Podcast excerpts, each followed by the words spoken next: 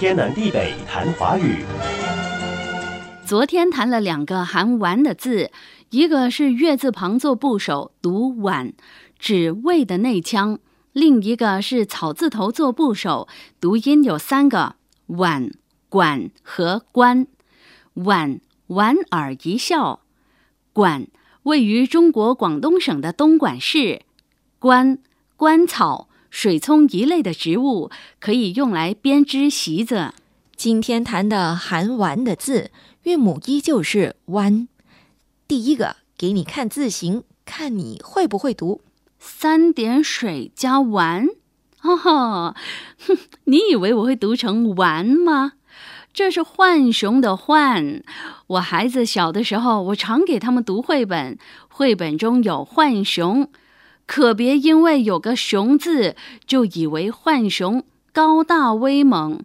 浣熊的外形像河，身体是灰色的，眼睛周围却有着黑色皮毛，看起来像戴了盗贼的面具似的。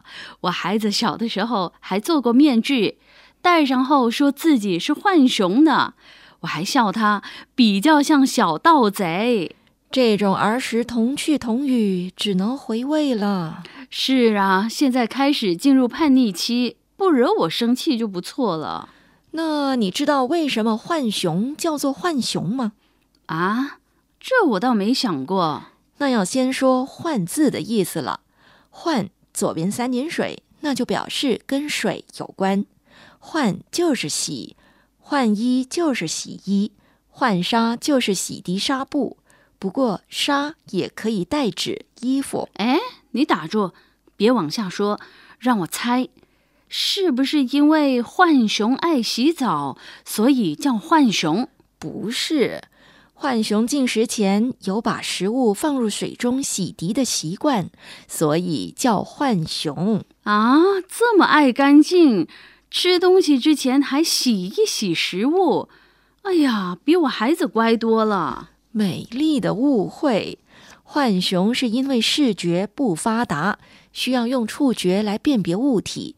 但是它的前爪上有一层角质层，有时候需要浸在水里使它软化，来提高灵敏度，所以看起来就像是把食物或者其他物品清洗干净。没关系，这不妨碍它名为浣熊。也是，另一个含“丸”读“浣”的是带鱼字旁的“浣”，一种鱼。没错，草鱼。草鱼吃草的。也对，它是草食性淡水鱼，浣鱼也就是草鱼，游泳迅速，性情活泼，常成群觅食。据说肉质细嫩，骨刺少，适合各种烹饪方式食用。天南地北谈华语。以上内容由李林撰稿，李林和谢佳丽播讲。节目重温可以浏览 iFM 官方脸书 facebook com aifm dot malaysia 或浏览 YouTube 频道搜索“天南地北谈华语”。你也可以通过 RTM Play 应用程序点击右下方 Podcast 按键，重听“天南地北谈华语”。